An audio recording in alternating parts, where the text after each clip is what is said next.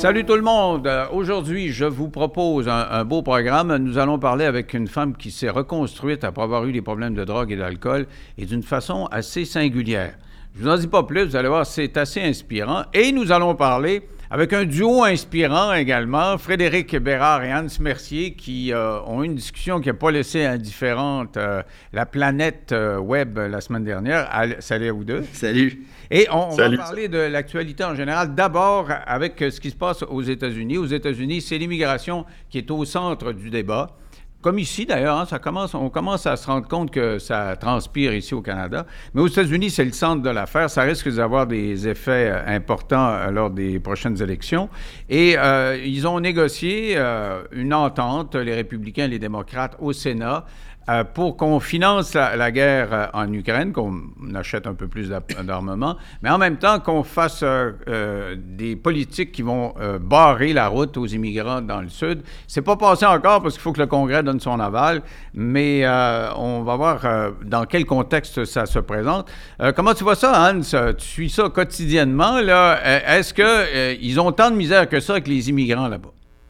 Ben écoute, c'est, on a vu, on a vu évidemment ce qui a fait couler beaucoup d'encre, c'est le fameux vidéo des policiers de New York là, qui ont tenté de- d'intervenir euh, auprès d'une gang qui était des immigrants illégaux qui commettaient des vols. Et euh, évidemment, les immigrants ont dit non. Et là, ils ont, littéralement battu les policiers. Là. Euh, On pourra voir la vidéo, ceux qui ne l'ont pas vu encore. Mais euh, ça, ça a créé un tollé dans la société où même des gens qui sont plus à gauche, qui étaient très pro-Biden, ont dit écoutez, ça n'a pas de sens, c'est, c'est, c'est- c'est un gros débordement qu'on a, ça, ça rentre de façon. Euh, ben, premièrement, c'est qu'avant, c'était l'immigration mexicaine, mais là, c'est tu as vraiment des gens qui arrivent de, de tous les pays, que ce soit de l'Asie, que ce soit de, de l'Amérique du Sud et tout ça, et vraiment qui disent c'est le free for all et on rentre. Je t'explique probablement ce qui euh, contribue, sinon génère ça. Euh, tu as par exemple la Californie qui va donner euh, de l'assurance maladie gratuite euh, à des gens qui sont des immigrants illégaux, tu sais, qui n'ont pas, pas de papier, ils n'ont pas de passeport, mais on va les soigner gratuitement. Tu as le maire de New York qui euh, a mis un projet actuellement qui fait aussi couler beaucoup d'encre, énormément de controverses, où il dit, écoute, euh, les banques alimentaires, euh, ils n'aiment pas trop ça, puis on en gaspille, fait qu'on va mettre euh, 56 millions de dollars par année pour donner des cartes de crédit prépayées de 1000 dollars par mois euh, aux immigrants illégaux qui sont dans la ville sanctuaire. Et ce qu'on leur demande en retour, c'est de s'en servir pour acheter seulement de la nourriture ou des produits pour bébés ou des choses comme ça. Et la façon dont on s'assure que ce programme-là va être respecté, c'est qu'on leur demande de signer un affidavit. Euh, les gens qui ne sont pas avocats, un affidavit, essentiellement, c'est un papier que tu dis, que tu déclares sous serment, que tu vas juste t'en servir pour de la nourriture et des produits pour bébés. Sauf que, euh, tu sais, comment tu vas faire pour mesurer ça, pour surveiller ça, alors que la personne que tu fais signer n'a pas de papier, est illégalement dans le pays, n'a pas de passeport, pas d'identité, probablement pas d'adresse. Euh, tu comprendras, vous comprendrez que, euh, évidemment, il y a beaucoup de gens qui ça les fait sourciller énormément, qui disent, écoutez, là, c'est, Imaginez si la mairesse de Montréal ferait ça, tu sais, 56 millions, c'est pas, même pour une ville comme New York, c'est pas une petite dépense. Alors, euh, ça fait couler beaucoup d'encre. L'autre chose qui a fait jaser beaucoup aussi, c'est que euh, tout, tout le fameux euh, de police, là, qui disent ben, les policiers sont pas capables d'agir et tout ça. Puis là, tu as vraiment, tu as, aussi le conflit de, du fameux law and order versus là, on est tolérant, mais on l'est peut-être trop. Euh, je donne l'exemple de ce que j'ai vu à CNN où, à un moment donné, le, le, le, le, gars de CNN demande aux policiers de New York de dire ben, écoute, c'est d'expliquer qu'est-ce qui s'était passé quand les policiers ont été attaqués. Et il dit ben écoute, c'est pas compliqué, c'est des. Ils viennent de Floride, ils viennent voler à New York, ils rentrent dans les magasins, prennent des iPads, des iPods, tout ça avec un, sac de vidange, ils rouvrent ça sur le comptoir, ils rentrent ça, puis ils redescendent en Floride le vendent. Et là, l'animateur lui dit Mais pourquoi ils volent pas en Floride s'ils vont revendre leurs choses en Floride? Et, le policier lui répond du tac au tac, ben parce qu'en Floride, il irait en prison s'il volait. Alors qu'à New York, c'est une tape sur les doigts. Puis, parce qu'il faut savoir que ceux qui ont battu les policiers sont, euh, ont été euh, remis en liberté sans caution. Okay. Une caution, normalement, est-ce que toi, est-ce que toi tu trouves qu'ils sont trop, effectivement, trop euh, permissifs euh, en rapport avec euh, l'immigration? Parce qu'il y a les États républicains, ouais. là, comme la Floride, eux autres ils serrent la vis, mais les États démocrates, là, on dit ok, on va les accueillir. Est-ce que tu trouves que c'est trop? Je pense que oui, Denis, parce que la problématique qu'on a, puis tu sais, souvent aujourd'hui, on se fait dire du moment que tu critiques l'immigration, tu es raciste. Et, on ne fait pas aucune distinction entre l'immigration légale et illégale. Et actuellement, les gens qui sont les plus outrés par ce qui se passe sont souvent des immigrants légaux qui disent Écoute, moi, j'ai fait les efforts, j'ai rempli les papiers, je me suis trouvé un travail, j'ai trouvé quelqu'un pour me faire travailler dans le pays, euh, j'ai prêté serment, j'ai fait toutes les mesures qu'il faut faire pour devenir un citoyen en bonne et due forme. Puis là, je vois que quand je vais travailler, les taxes et les impôts que moi je paye comme nouveau citoyen américain vont financer le gars qui, lui, passe à la frontière comme une passoire, rentre illégalement. Et euh, j'en avais parlé un peu à la dernière émission, c'est toute la question de, de, qui rentre. Parce que le, but, à un moment donné, d'avoir une immigration légale, puis de contrôler qui rentre, c'est pour s'assurer qu'il n'y a pas de criminels, il n'y a pas de terroristes, il n'y a pas de gens qui seraient problématiques et aussi qui seraient un poids financier pour la société, qu'on soit d'accord ou pas. Ben, je veux dire, ces gens-là, il faut les nourrir, il faut les loger. Il y a un coût à ça. Et, c'est le, fond du problème, et c'est pour ça que les républicains disent il faut qu'il y ait un mur euh, vraiment à la frontière. On ne veut plus de Mexicains, mais tu le soulignes, c'est plus juste les Mexicains qui montent. Qu'est-ce que tu penses de ça? Toi, je sais que tu es très pro-immigration, mais quand tu entends ça. je ne suis pas pro-immigration. Ben, tu défends le principe. Non, mais il y, a beaucoup, beaucoup d'affaires. Premièrement, je ne suis pas fier d'Ance, qui est membre du barreau. Le concept d'immigration illégale, ça n'existe pas, ça, en droit. Ça, c'est des spins de politiciens. Il y a de l'immigration irrégulière, mais illégale, ça n'existe pas. Fouillant en droit international, vous n'allez pas trouver ça. Ça n'existe pas. Ça, c'est un. Deux, quand vous avez un Trump qui dit, je vais revenir à ce qu'on disait la semaine passée, parce qu'il y en a qui m'en ont voulu, mais vous allez m'en vouloir deux fois. Quand Trump cite Mein Kampf et dit les immigrants sont le poison de notre pays, bien très certainement que ça pollue les esprits, ça contamine les esprits. Moi, j'ai écouté ce que disait Hans tout à l'heure. Long laïus sur tout ce qui s'est produit. OK, c'est plate pour les policiers de New York, je comprends ça, j'ai empathie, tout le kit. Mais on est quand même dans le domaine de l'anecdote. Désolé, là, ça reste des anecdotes. Et là, moi, ce que je comprends, c'est qu'on est en train d'appliquer ce qu'on appelle la fenêtre d'Overton, c'est-à-dire on tasse la droite vers l'extrême droite, ou plutôt l'extrême droite vers la droite, dépendamment comment tu vois ça, et là, tout devient acceptable. Quand Trump avait proposé son mur en 2016, moi, je disais, c'est épouvantable, quel imbécile, ça se fait pas. Puis là, aujourd'hui, oh, ben, c'est la moindre des choses, il n'y a pas de problème là, et on est capable de... Peut-être qu'aujourd'hui, il, y, a eu, depuis ce temps-là, des centaines de milliers de personnes qui sont rentrées. Mais tu penses qu'il y en avait pas Quand tu as des démocrates de New York qui disent, hey, qu'est-ce qu'ils de l'immigrant dans ma cour. Mais, ça, ils n'ont pas le choix. Même des, des sociaux-démocrates comme Saint-Pierre Plamondon, qui ont toujours été ultra à gauche, là, te disent qu'il faut envoyer la police, la SQ pour bloquer Roxham, empêcher les réfugiés d'entrer. Pourquoi? Parce que tous les médias vont de ce bar-là ou à peu près. Fait que là, il faut que tu fasses partie de la game, toi aussi. Donc, toi, c'est juste les, médias qui créent une crise. Ah, ah, Anne, qu'est-ce que tu réponds? Non, pas du tout. Et, même, ça a été débattu ce matin dans un paquet de, chaînes de nouvelles sérieuses aux États-Unis au niveau du Congrès et tout ça, de dire la, première année où Biden est rentré, il y a eu un relâchement au niveau des contrôles euh, qui était annoncé, qui était plaidé justement pour dire, ben, écoutez, Trump a, barré avec son mur, donc c'est pas correct.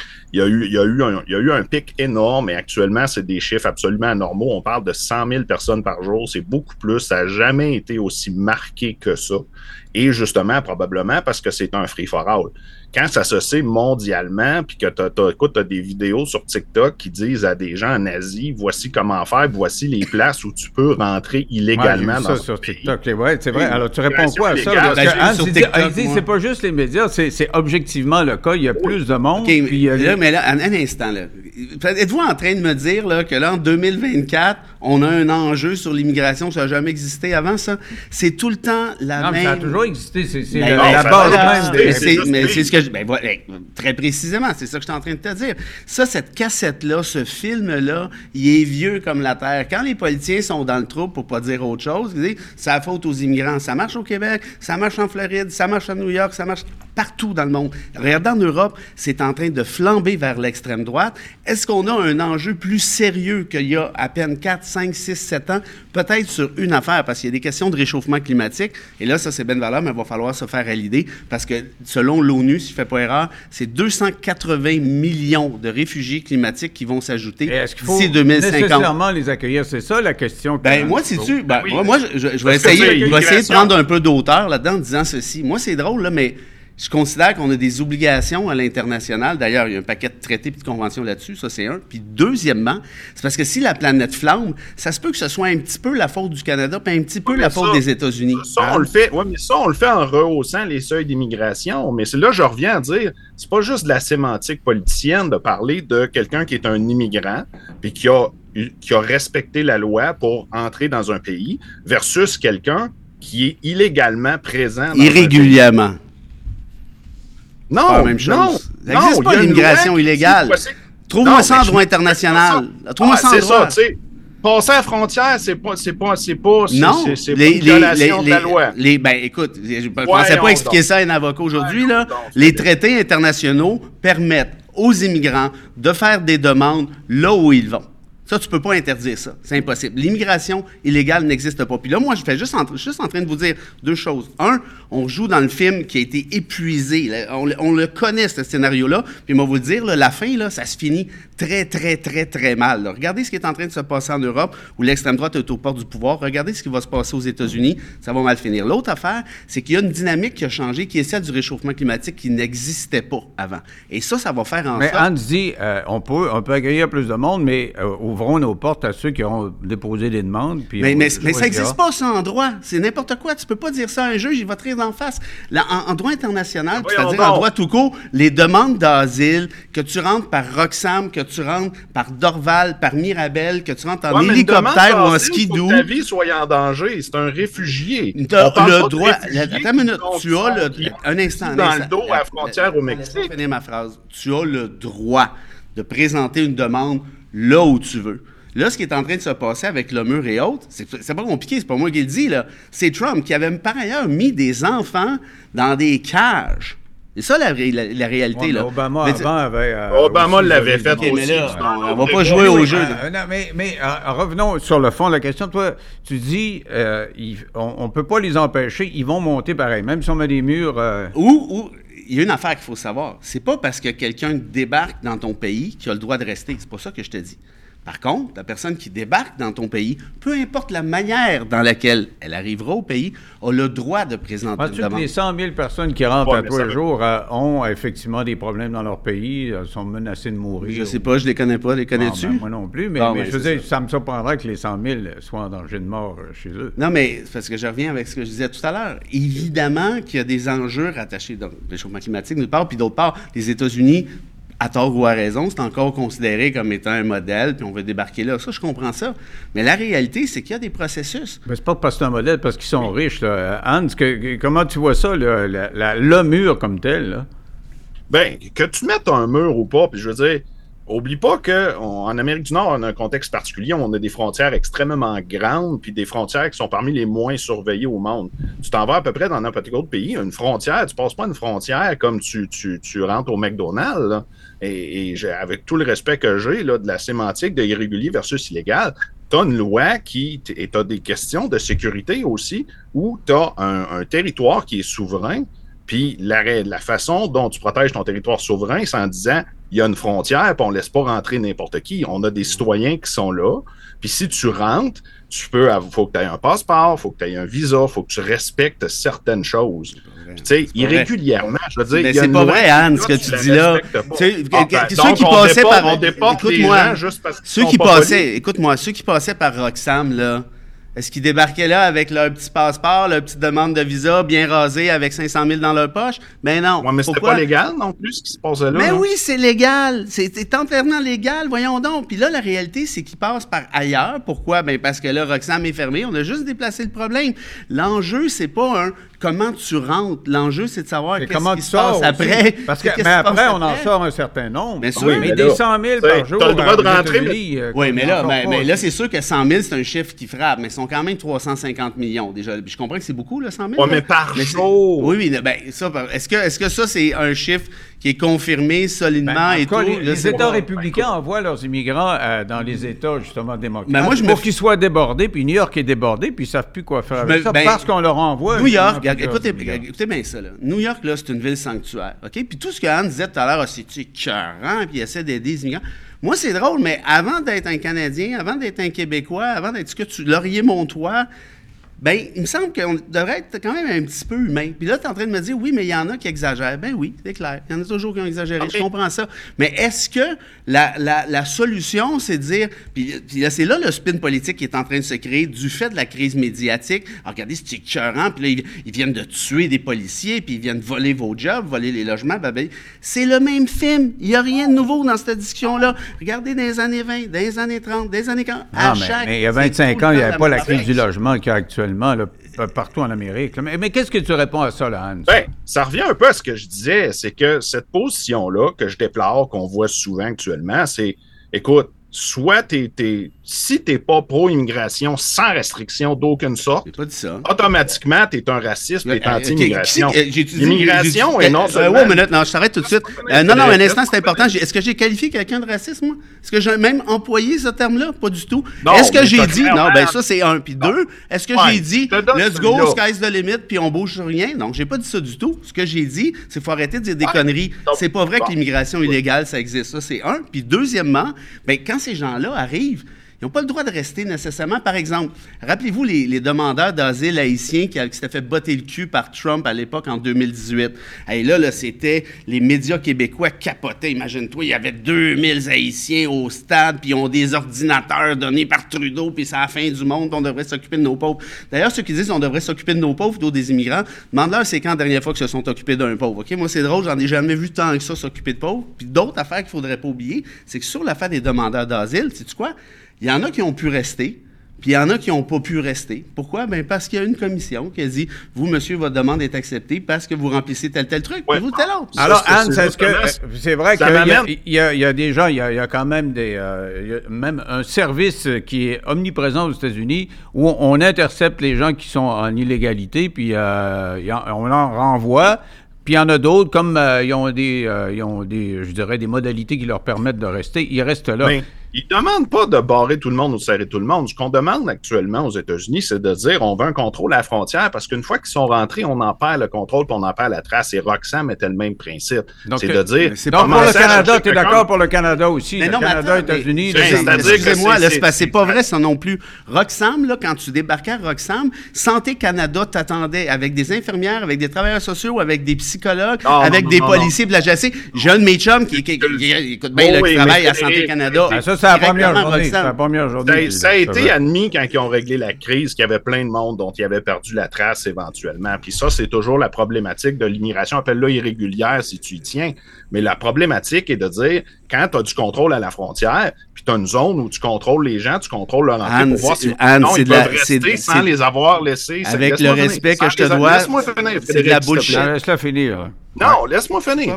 Un coup que la personne est rendue à New York, est rendue dans la ville, elle n'a pas d'adresse, tu n'es pas capable de la retracer, c'est la déporter cette personne-là devient extrêmement plus difficile que si tu dis on a une espèce de zone à la frontière où on garde ces gens-là et on fait un processus de tri où on dit voici la personne qui peut rester puis la personne qui doit être déportée. Là, tu es en train de parler des camps. Là. On aurait comme des, camps palestiniens. Là. On aurait à l'entrée un tas d'immigrants dans un camp. Puis on dirait tant qu'on n'a pas tranché si vous avez le droit de rester ou On, va mettre les enfants dans les cages. Ça, ça, Denis, j'aime pas ce comparatif-là. c'est comme ça qu'ils les appellent, en tout cas. oh, oui, mais tu sais, je veux dire, c'est parce que faut comparer des pommes avec des pommes. Mais ce que je veux dire, c'est qu'actuellement, tu as des gens qui sont amassés au bord de la frontière. On les voit. on le voit sur plein de photos. Il y a des campements qui sont là de gens qui attendent de traverser, qui sont du côté du Mexique, qui soient d'un côté ou l'autre de la clôture. à un moment donné, il ne faut pas mélanger. C'est parce qu'on mélange plein de sujets. On mélange le traitement des droits humains, on, mélange le droit de déportation, on mélange le, le, le, le fait de. Parce que c'est vrai que ces gens-là, puis ça, ça, ça, je suis d'accord, vous en noterez, mettez-le dans vos agendas quelque part où je serai d'accord avec Frédéric, c'est de dire, et c'est le fameux débat de dire, tu sais, c'est pas parce qu'il y a un risque d'avoir des terroristes, des trafiquants de drogue au travers, puis des, criminels, que ce le sont tous. Tu sais, manifestement, il y en a. Comme pas une, grosse admission que tu viens de faire là. pour certains, il y a 100 000 personnes pour 100 000 Le, le sous-entendu, ben c'est que tu viens d'admettre. Tu sais, je veux dire, non, mais écoute, t'entends. J'espère que ça n'a pas trop forcé.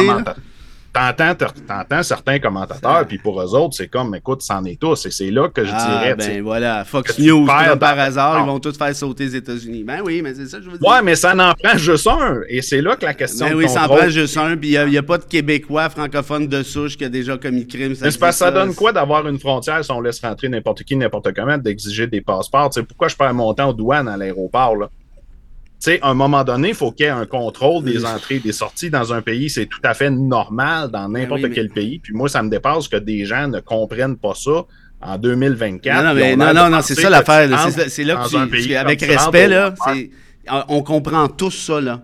Là, ce qui est en train d'arriver, c'est qu'une instrumentalisation de drames humains. C'est ça la vérité. Ce qui ne veut pas dire qu'il n'y aura pas des abus. Ben oui, il y en a. tu dis là, que euh, ce qu'il y a eu à New York, les images, puis on en voit à peu près, toi, jour, tu parlais de Fox, là, ils en montrent plein d'images ailleurs. Euh, tu dis, euh, donc, c'est des perturbateurs de l'ordre, mais c'est la minorité au sein des immigrants. Ben, si vous êtes capable de me faire la preuve du contraire, je vous écoute. Parce que si vous dites qu'il Non, moi, je suis d'accord avec toi. Si en rentrent 100 000 par jour, puis ils sont tous des terroristes, ça ferait un petit bout qu'on aurait sauté, là. Non, non, mais moi, je suis d'accord avec toi là-dessus. Et, et Hans, donc, c'est ça que tu as dit du bout des lèvres tantôt, c'est que c'est pas toute une gang de bombes, là. Non, mais, mais le problème, c'est qu'à un moment donné, quand les vannes sont ouvertes comme ça, ben, au lieu d'avoir deux bombes, peut-être que tu vas en avoir 500. mais, mettons, Anne, sur, sur, 100, à New York, Anne sur 100 attentats terroristes aux États-Unis, là, il y en a combien, mettons, en termes de pourcentage, qui sont commis par des white trash euh, blancs comme du lait? Ça dépend comment tu définis attentat terroriste, ça dépend de ta période. Ouais, ben, quand on a parlé de l'insurrection, là, tout à l'heure, la semaine passée au Capitole, c'était pas une insurrection, c'est une émeute. J'ai pas vu beaucoup de Noirs, j'ai pas vu beaucoup de musulmans, moi, débarquer là, parce que si ça avait été une trolley noire, ça serait fait si gonner veux, on parlera de Black Lives Matter, où il y avait des, des, des, des, des il y a eu des dommages, il y a eu des incendies. Ah, oui, il y a une vitre cassée, ça, c'est sûr que c'est pareil, versus une insurrection qui fait sauter le Capitole. Non, mais il y a eu des morts quand même, c'est vrai. arrêtez de niaiser. les États, aux États-Unis d'Amérique, la communauté noire, elle est ostracisée. L'affaire de George Floyd, c'est bien parce qu'on l'a pogné sur une caméra, là. Mais ça, ces genre d'affaires, c'est documenté, ça arrive, c'est connu. Ah non, ça, je suis d'accord avec toi. Le, racisme... Niaiser, non, non, mais le racisme, Anne, il faut... Et, et, puis même... Euh, le Black Lives Matter, il y a une... Il y a oh, ils ont cassé une vitre, gars, c'est bien la preuve que ça... Mais non, mais le, pire, c'est le blanc qui a tiré, euh, il allait là parce qu'ils ont le droit d'avoir des armes euh, pour se défendre, puis il est allé en plein milieu de manifestation, le flow, là, il y avait 18, 19 ah ans, puis il a tiré, ah, il a tué un. Et puis. Euh, ça doit être la faute des manifestants. Il y avait des gens qui l'applaudissaient, que c'était une ben bonne idée. Bon, ben voilà. J'espère qu'Anne n'était pas du bord de ceux qui applaudissaient quand même, de se promener avec le gun et tirer sur le monde. Écoutez, là, faites-moi pas dire des choses que j'ai pas dit. Non, non, mais je fais ça. C'est ce que, Pour en revenir à la question de base, c'est que le, fait qu'on dise qu'on politise une question puis qu'on exploite des droits humains, à cause de ça, nécessairement, c'est pas une crise. Là, c'est là que je m'inscris en faute. Ouais, tu as, raison. C'est que c'est pas anecdotique. C'est vrai, euh, je te le donne, là, c'est sur les centaines de milliers de personnes qui rentrent les jours. Et ce serait un, ça, prend un ben, débile pour dire que c'est plein. Oh, puis, tu sais, Denis, des centaines de milliers de personnes par jour qui rentrent c'est une crise humaine, mais c'est une crise mais économiquement, financier, politique et sociétal. problème. Puis là, tu dis, ce discours-là, il a toujours été présent, mais il est, plus présent qu'autrefois parce que partout en Amérique, on manque de logement. On manque de logement, il y a une crise. puis au Québec, on le voit, pour, euh, le, monde paie des, des, des 2000 pièces pour un petit cochon euh, tout décrit. Mm-hmm. J'allais dire décrissé. On a le droit de dire ça ici. Hein? Ici, on a le droit. On est sur Internet, c'est la beauté de la chose. mais donc, il paie ces prix de fou-là. On le voit, donc, il y a cette crise.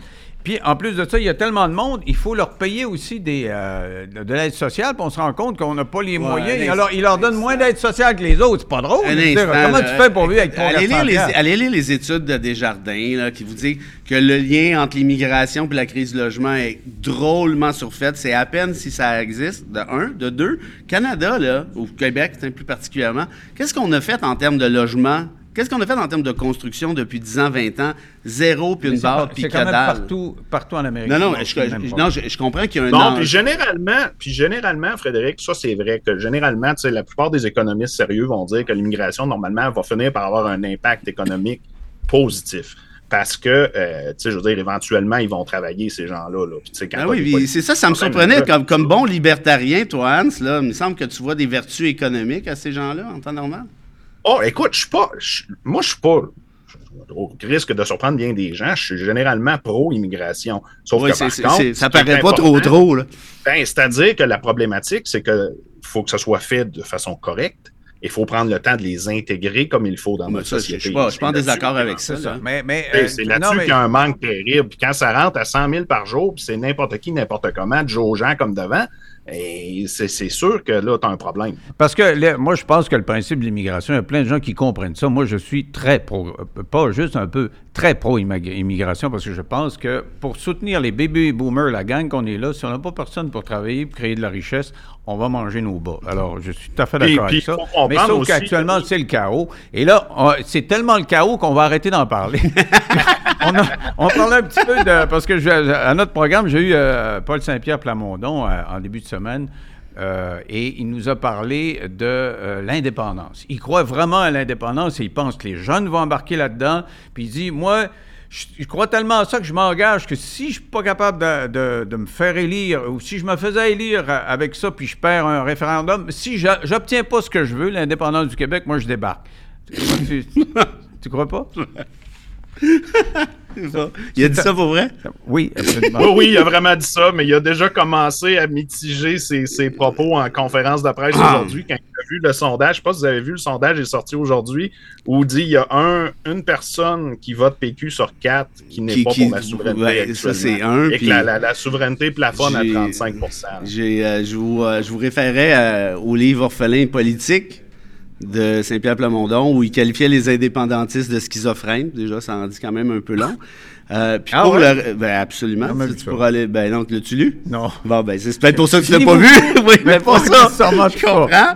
Mais tu vois, moi, moi c'est parce que, tu sais, en tout cas, c'est compliqué. Là. Je, je- je le connais, ce gars-là. Moi, j'y crois pas à ça. C'est- C'est c'est pas vrai. Tu trouves que c'est un fake? Il croit pas à l'indépendance? Ben, là, il a fini par y croire. Il a comme pas le choix parce que c'est c'est là-dessus. Il n'était pas indépendantiste euh, auparavant? Ben non, voyons, c'est un Trudeauiste, ce gars-là. Arrêtez de niaiser. Il est- Ben voyons donc. La dernière fois que j'ai pris une bière avec Saint-Pierre Plamondon, c'est au mariage de Sacha Trudeau. OK? C'est ça la vérité, là. Ah Bon. oui, mais Bon. ça, ça veut pas dire Ben, je pense pas que Sacha Trudeau invite, invite des nationalistes crinqués, Oh, indépendantistes. ben, tu sais, euh, même les, même, il y a juste les fous qui changent pas Ça, c'est vrai. Il a le droit de changer d'idée. Sauf qu'Orphelin politique. contre- Attends une minute, Hans. Orphelin Ouais, politique a été publié en avril. Hein? Ah, il n'y a pas de parti pour nous au Québec, blablabla. Puis il se présente à la chefferie du PQ en juin. Ça, ça fait quand même 60 jours. Je trouve qu'il il a changé d'idée vite quand même. Quand Pelado est parti, ah ben écoute, finalement, j'avais pas Hey, pensé à ça. peut-être, que c'est un souverainiste caché qui a sorti du placard, on ne sait pas. Ah ouais, ben, en tout cas, il était bien caché. Non, mais tu sais, je veux affaire. dire- Ah, moi, je savais pas ce que tu en train de me raconter là. là. Non, mais je veux dire, OK, mais comprenez-moi bien. Effectivement, un gars, tu as le droit de changer d'idée, puis peut-être que maintenant, il y croit. Mais, Il croit assez pour dire qu'écoute, tu ne Non, prends mais pas je le job suis de sérieux, premier ministre, tu le crois pas quand tu dis ça. ben non. Tu sais, je suis sérieux, Frédéric, en disant, tu sais, on le fait à la blague, mais peut-être que ce gars-là a toujours été souverainiste, mais c'est sûr que quand tu es ami avec les Trudeau, puis tu vas à leur mariage, tu t'en vantes pas trop. Là. Non, non, non, non, c'est pas ça. Non, non, écoute, c'était, l'avocat de Jean... c'était l'avocat... C'était l'avocat de Jean Pelletier pendant ce... Puis, puis ça, c'est correct comme avocat, on peut défendre, on défend des bons, des pas bons, ça, c'est pas grave. Mais, mais très clairement, ce gars-là, puis il a le droit d'avoir vu l'épiphanie, là, puis dire, finalement, je suis devenu souverainiste, ça, c'est correct. Mais c'est parce que moi, quand les gens me le présentent comme un gars de conviction qui n'a jamais changé d'idée, allez voir ses vidéos sur le racisme systémique, allez voir toutes ses positions. Pourquoi il disait- il disait quoi sur le Ah, le racisme systémique, c'était épouvantable, puis il fallait lutter contre ça. Puis la preuve, c'est par exemple maintenant des femmes dans le milieu de travail, hein, on est obligé de prendre des mesures progressistes pour assurer le droit à l'égalité. Il allait dans des associations d'Afro-Américains, pour Afro-Québécois, pardon, pour leur dire Ouais, à quel point c'était nécessaire. Non, non, pas souverainiste, c'est pas ça que je parle. Je parle du fait Ok. du racisme systémique. Et là, la première chefferie Ah, de au changement de PQ, il, s'est fait rincer. Après ça, il a fait un deal avec Boc Ouais, puis c'est de là, il la a appuyé. politique. C'est de la politique. Non, mais- ça. mais- la politique, à un moment donné, tu penses quelque chose, puis si pour aller chercher un certain nombre de lecteurs, tu, Ouais, sais que tu vas modifier un peu. Non, ça mais attends, la si Ouais, je te dis à un que- moment donné, la raison pourquoi les gens sont désaffectés Ben voilà. des politiciens, c'est Voilà. justement parce qu'ils changent de conviction comme ils changent de chemin. Puis, puis attends, mais là, Ah, je comprends, mais c'est Mais la je- politique. Moi, je veux juste- Mais de C'est- toute c'est- façon, il y a une réalité. Moi, je l'avais dit en entrevue récemment. J'ai dit pourquoi il y a une montée du PQ Parce que les gens sont écœurés de tout le reste et de tous les chefs qui restent, c'est lui qui a l'air le plus inoffensif. Si tu veux, Ah, tu veux ma réponse. qu'il a l'air inoffensif. Non, Oui. moi. C'est ben, pas parce qu'il a l'air cool. Ouais. C'est lui qui va pas trop démolir la baraque s'il rentre, il va être responsable, il a l'air d'un gars correct. C'est ça la pensée des Québécois actuellement au niveau des votes. Mais- Et c'est pour ça que la montée du PQ a rien à voir avec une ref- une flambée souverainiste. Moi, je, ben, ben, c'est sûr que, tu sais, faut pas oublier que l'électorat de la CAQ et l'électorat du PQ sont des vases communicants, très nécessairement. Ça, c'est. Deuxièmement, faudrait pas. Moi, moi j'y donne à Plamondon. Il est très habile, le ton posé, semi-cool, ça marche, puis ça fait du bien, puis je suis content de ça. Mais présentez-moi-le pas comme un gars de conviction. Un gars de conviction, il, faut que ça dure une couple d'années, des convictions. Là. C'est pas, pas avant hier. Là. Non, c'est ça. Puis, qu'on se comprenne bien. Tu sais, quand je dis inoffensif, Frédéric, ce que je veux dire, c'est que c'est le, moi, j'appelle ça le syndrome Jack Layton. Il a l'air sympathique, il a l'air d'un gars qui croit ce qu'il dit, même si tu sembles dire le contraire, mais l'apparence qu'il donne. un gars, un social-démocrate qui dit qu'il faut envoyer la SQ pour empêcher les réfugiés de rentrer. Tous les trucs, c'est trans. Le truc, quand il qualifie la gauche radicale, Madame X, la prof, jamais je vais parler de ça. Allez voir le débat. Regarde, si vous voulez juste me croire plus facilement, là, allez voir le débat qu'il a fait avec Bocoté en 2016 dans une taverne. Les deux, ça se tape sa gueule. Et comme, pas pour rien, c'est Plamondon qui a dit à Bocoté Viens de pogner, si je vais démontrer que tes positions de, de droite, voire euh, far, far right, ça ne tient pas la route. Puis là, tout à coup, pouf, il adopte le lexique bas côté de gauche radicale, immigration massive, les réfugiés, on va les empêcher de rentrer. Donc, toi, tu le crois pas. C'est de la bullshit. D'après toi, Anne, est-ce que c'est tant de la bullshit que ça?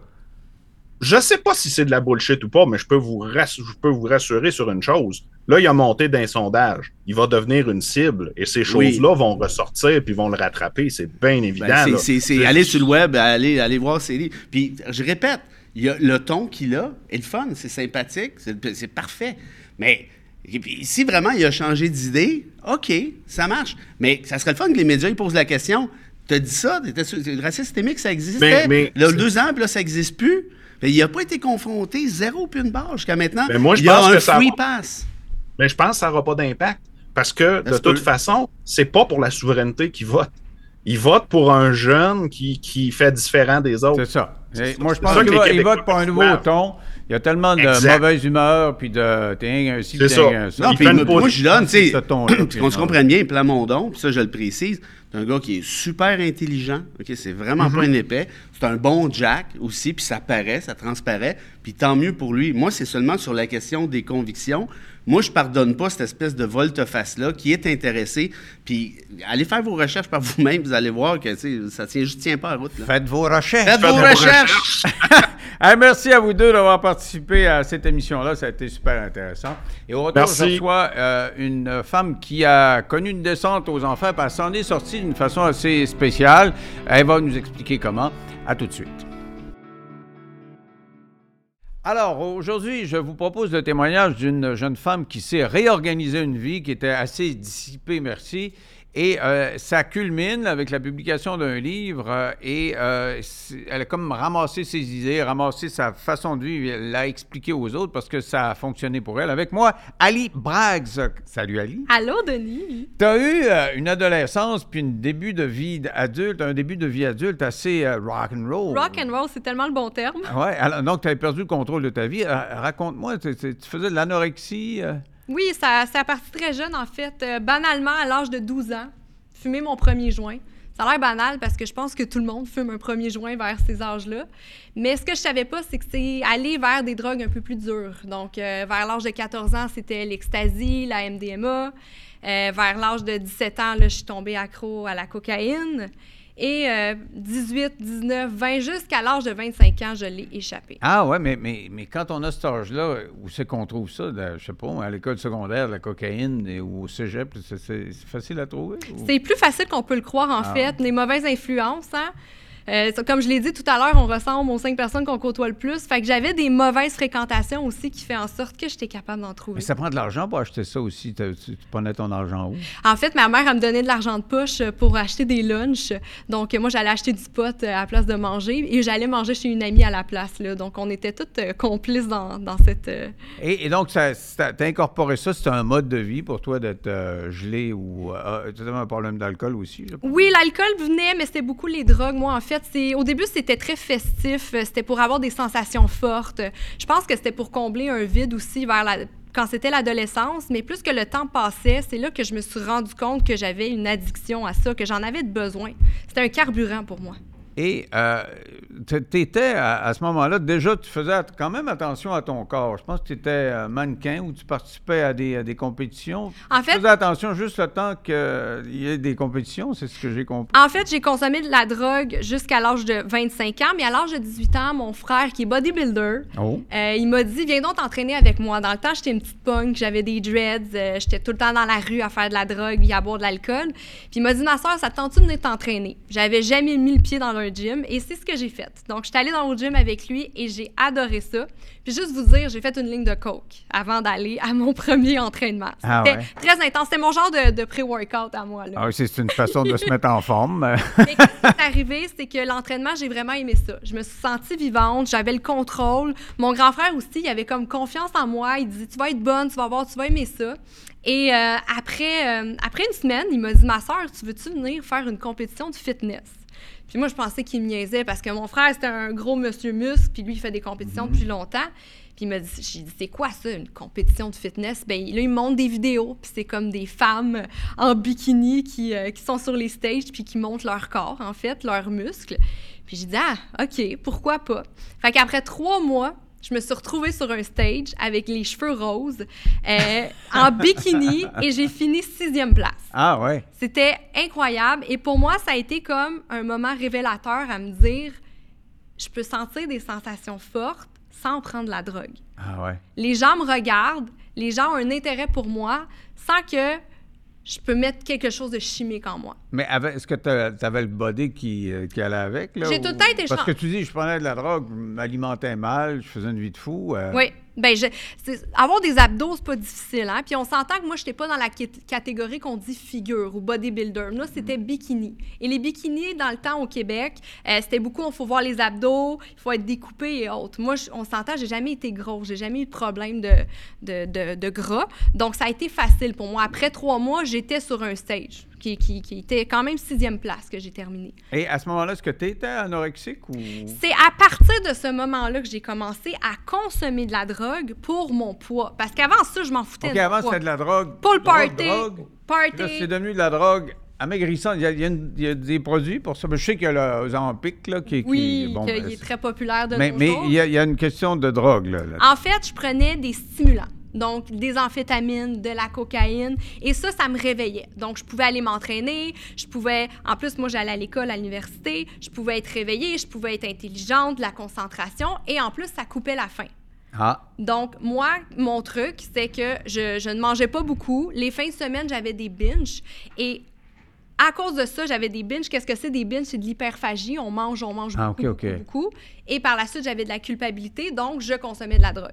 Et j'avais, j'avais comme un Donc, donc pour toi, l'image corporelle est devenue la chose la plus importante de toute ma vie. Je ne faisais que calculer mes calories, je ne faisais que penser à mon corps, je ne faisais que comparer mes fesses aux autres filles qui ont des fesses parce que fallait avoir les plus grosses fesses en compétition de fitness. Ça me rendait folle. Et, puis là, tu prenais ces, des médicaments, mais, mais de la cocaïne, c'était pas des médicaments, tu prenais de la drogue pour aller t'entraîner après. Oui. Mais, mais, mais, ce que je comprends pas, tu avais des parenthèses pendant cette période-là où tu disais, OK, je suis capable, là, je me bourre. Là. Est-ce que tu faisais vomir après? En fait, moi, mes crises d'hyperphagie, c'est que euh, je mangeais beaucoup, beaucoup, beaucoup, beaucoup. Parce que la semaine, j'étais restreinte sur une diète. Parce que quand tu es en fitness, tu es sa diète. Puis c'est pour ça qu'aujourd'hui, dans notre monde, on est tant critiqueur envers les diètes parce qu'on pense qu'une diète, il faut se restreindre. Donc, je me restreignais toute la semaine et à cause de ça, j'avais des manques, j'avais des carences. Donc, j'avais un comportement autodestructeur qui faisait que le vendredi soir, je me claquais une pizza, des Joe Louis, du chocolat. Je mangeais tout sur mon passage et c'est ça qu'on appelle de l'hyperphagie. Et là, par la suite, j'avais tellement de culpabilité que là, je reconsommais encore plus de drogue. OK, donc ça, devenait une drogue. La bouffe, tu avais ta drogue qui t'empêchait de manger trop puis qui te permettait d'être en forme pour aller au gym, mais tu faisais des rechutes de bouffe, donc des rechutes de drogue alimentaire, si on veut. C'est un cercle vicieux. C'est un cercle vicieux. Et là, tu as perdu le contrôle de ta vie, littéralement. J'ai perdu le contrôle. En fait, je vivais dans un monde imaginaire euh, toutes ces années parce que, sans m'en rendre compte, sais, vers l'âge de 14 ans, j'ai commencé à être addict euh, aux pilules, Mhm. à l'amphétamine, surtout l'ecstasy aussi. Puis là, ça a pris un ampleur et un ampleur, un ampleur et un ampleur. Puis vers l'âge de 19 ans, 20 ans, je me suis rendu compte, mais j'ai jamais arrêté de consommer. Je suis tout le temps en train de consommer. C'est rendu normal pour moi. Le lundi, j'appelais mon pocheur, mes petites pilules. Je cassais mes petites pilules, je les consommais. J'allais à l'université, euh, j'étudiais, j'étais allée travailler.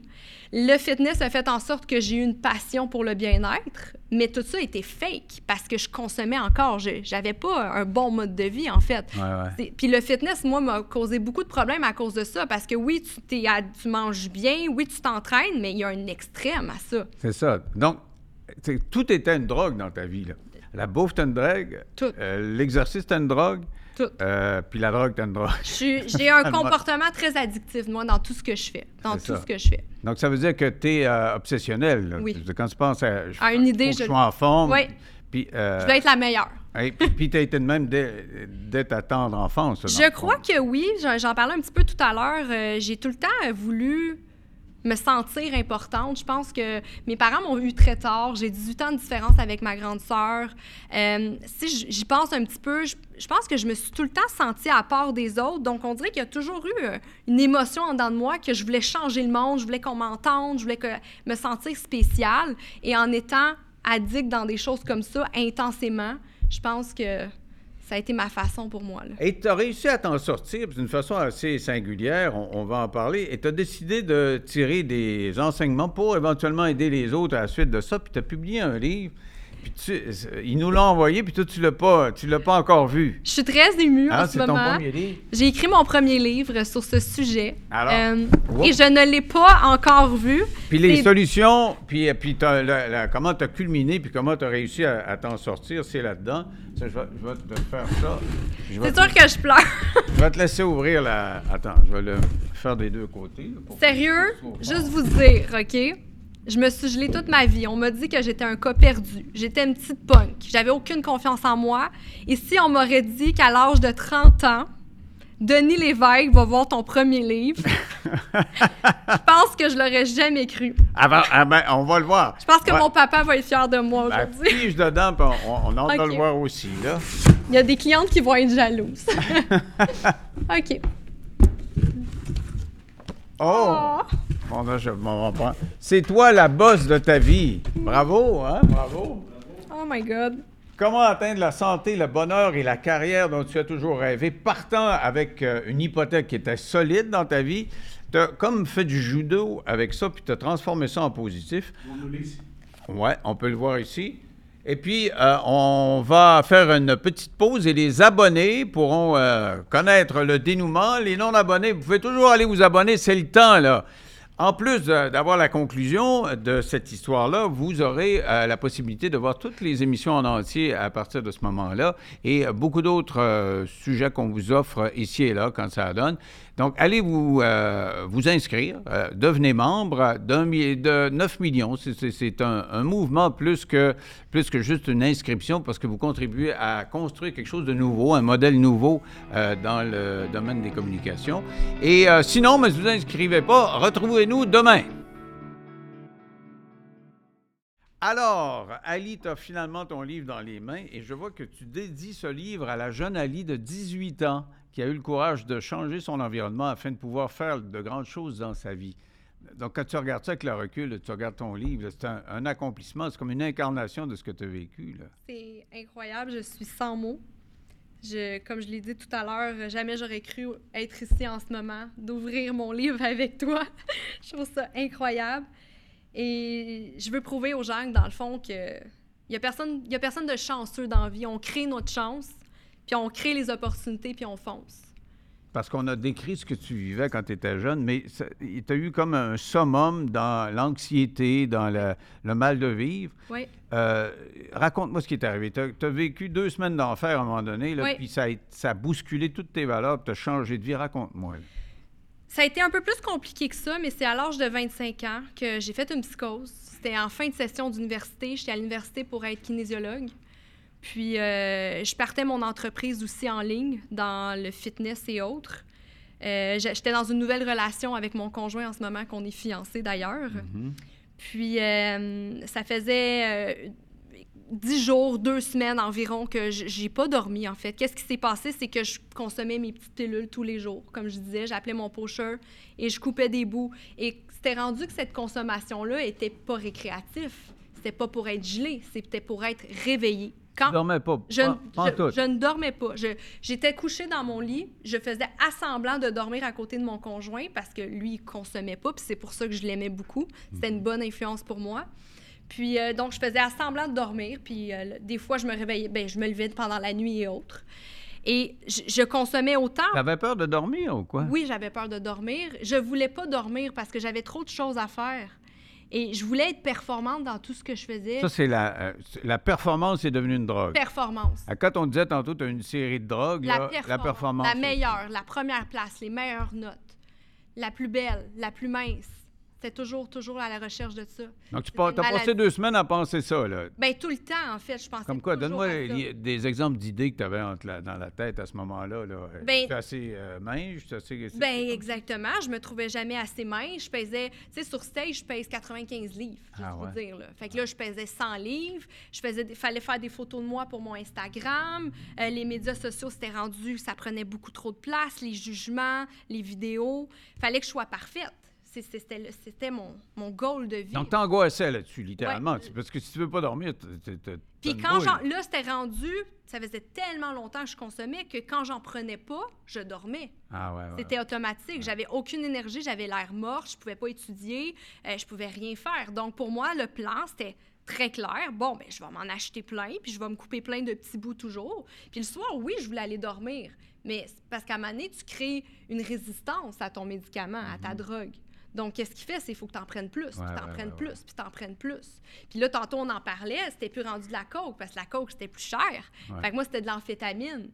Donc, l'amphétamine, c'est de la pilule, c'est du speed au noir qu'on appelle. Mais là-dedans, il y a de la cochonnerie. Il y a de l'enfa- l'enfantanyl qu'on dit. Ah, ils mettent n'importe quoi. Ils mettent n'importe quoi là-dedans. Fait que moi, Il y je... avait du fentanyl, ouais, et là-dedans, il y avait du fentanyl parce que ça gelait aussi le corps. Là. Ah, t'étais chanceuse de passer au travail. Je comprends pas comment. Mon esprit est très puissant parce que j'aurais pu faire souvent des overdoses, mais jamais je me suis laissé aller. Je me disais toujours non, ça, ça va, c'est correct. Puis euh, Ah, c'est ça le fentanyl, c'est l'overdose. Que ouais, c'est l'overdose. Il y a comme une résistance. Puis à un Exactement. moment donné, ben, je vais l'essayer, puis je vais aller Ouais, un peu plus loin, puis je vais avoir le même exactement. buzz. Puis, euh, Exactement. Donc, pendant deux semaines, j'ai pas dormi. Puis, euh, à un moment donné, une nuit, ça a pas bien été. Là, j'ai commencé à entendre des voix. Je me parlais toute seule. Je faisais que pleurer. Puis, il y avait mon conjoint à côté de moi. Je suis partie. On habitait euh, sur Peel, euh, à Griffintown. mhm. Je suis sortie de l'appartement. Je suis allée dans ma voiture. Et je me souviens que je voyais des itinérants autour de moi. puis il n'y en avait pas. Ben, il y, avait plein d'itinérants. Ok, il y en avait? Il y avait plein d'itinérants autour Parce que tu de dis moi. j'entendais des voix, je pensais Oui, que ben t'hallucinais. non, j'hallucinais. Mais il y avait des itinérants quand même autour de Mhm. moi. Puis ça m'a comme fait un choc de me dire Mais c'est ça qui va t'arriver, Ali, si tu continues. Ah ouais. J'ai rien contre les itinérants, désolé, mais souvent la drogue fait en sorte qu'on s'en va dans la rue parce qu'il n'y a plus rien d'autre qui compte. Et là, j'ai eu, j'ai eu vraiment peur. J'ai écrit une longue lettre à mon conjoint sur euh, mon cellulaire que j'ai remis le lendemain. Lui, il comprenait absolument rien. Il était naïf Il ne là-dedans. savait pas, il Il avait le aucune savait idée pas. que tu avais des problèmes. Il le savait Ta pas. famille le savait-tu? Ma famille Non ne plus. le savait pas. Ah ouais. Encore aujourd'hui, je pense qu'ils me croivent pas, mes parents. là. Ah ouais. Mais, Mais les, les- amis proches le savaient. Il y avait Les consommateurs, on- on- ils sont capables de cacher. je consommais toute seule. euh, je consommais toute seule. On- j'étais tellement une bonne menteuse. J'étais- J'étais dans mon. J'avais un poker face, qu'on dit. J'étais dans mon rôle, puis je faisais semblant que j'allais bien. Je- tout le monde pensait que j'étais de bonne humeur, que j'avais de l'énergie naturellement comme ça. Mais c'était pas le cas. Donc, euh, le lendemain, je me, suis- je me suis réveillée. Ben, j'ai vu mon conjoint, puis je lui ai dit là, je veux faire quelque chose. Donc, c'est là que j'ai demandé de l'aide à à la maison Jean Lapointe. Mhm. Euh, j'ai décidé de ne pas euh, aller dans l'interne. Moi, je me suis dit, je veux faire des rencontres et tout. Puis ça, c'était à l'âge de 25 ans. Mais Ah juste vous dire, aujourd'hui, j'ai 30 ans. Donc, ça m'a pris trois ans à m'en sortir. Parce... Trois ans. Trois ans de ça. As-tu vu des épisodes de manque, là, littéralement, là, Inc- cold turkey, comme on dit? Incroyable. Euh, au début, je voulais arrêter, mais je me suis rendu compte que c'était pas facile comme ça parce que je pense que j'ai dormi par la suite pendant une semaine. Mhm. J'ai annulé ma, ma session de- d'université. J'ai dit là, je, je dois faire un choix. Puis ma santé, c'est la chose la plus importante que j'ai. Donc, j'ai fait le choix de dormir, de laisser tomber mon l'université. Euh, puis par la suite, malheureusement, le psychiatre m'a prescrit du Vivance. Ça, c'est quoi, ça? Le Vivance, qu'est-ce que c'est? En fait, c'est un médicament pour la concentration. Donc, Comme le Ritalin, là. Exactement, mais plus fort. Moi, quand il m'a prescrit ça, pardon, Un buzz? j'étais très contente. Ah ouais. Je me disais, ça y est, j'ai trouvé ma drogue. Ça vient de, de la pharmacie, ça vient pas du noir. Euh, c'est naturel. Pas que c'est naturel, mais il n'y a pas de cochonnerie là-dedans. Moi, j'étais mort de rire. Ah ouais. Moi, j'étais. C'est quand- le psychiatre qui te signait. le psychiatre m'a signé ça, puis il m'a dit OK, on va te prescrire du vivance. Puis je l'ai regardé, puis j'ai fait Let's go. Ah ouais. Fait que je suis partie aller chercher mon pot, puis moi, on m'avait prescrit au début 40 mg, 50 mg, 60 mg, c'est la plus grosse dose. Et juste pour vous dire, c'est que des journées, des fois, que j'en prenais trois par jour. Arrête donc. J'étais rendue crackpot. Ton cœur devait pomper. Je solide. comprends pas. Je, genre, je remercie le Seigneur aujourd'hui que je suis tellement en santé aujourd'hui, puis c'est ma mission de vie aujourd'hui, que je m'éloigne de tous les médicaments. Je suis dans une façon holistique d'aider les gens, naturelle. Je suis dans le préventif aujourd'hui. L'anxiété, l'angoisse, tout ça, j'en parle beaucoup avec mes clients parce que c'est ce qui fait que ça m'a rendu dans ce comportement-là aussi extrémiste. Mais c'était rendu pire avec le vivance. Parce que dans ma tête, je me disais, ben là, je vais chercher ça à la pharmacie. Ouais, ouais, ouais. Donc, tu as été dépendante à tout, Tout! ce que tu as côtoyé dans la vie. Alors, comment tu as fait pour te débarrasser de ça et écrire ton livre? Hey, c'est incroyable. Ben, ça, a été, ça a été plus compliqué que ça. Ça a été long. Comme je dis, ça a pris trois ans. Euh, un an après environ, je suis partie vivre en République dominicaine, construire un de mes rêves, Mhm. Ouais. qui est un gym dans la jungle. T'étais-tu gelé avec euh, ton gym dans la jungle? Oui, j'ai consommé là-bas, en fait, quelques fois, par exemple, mais ça, ça devenait de moins en moins, Mhm. en fait.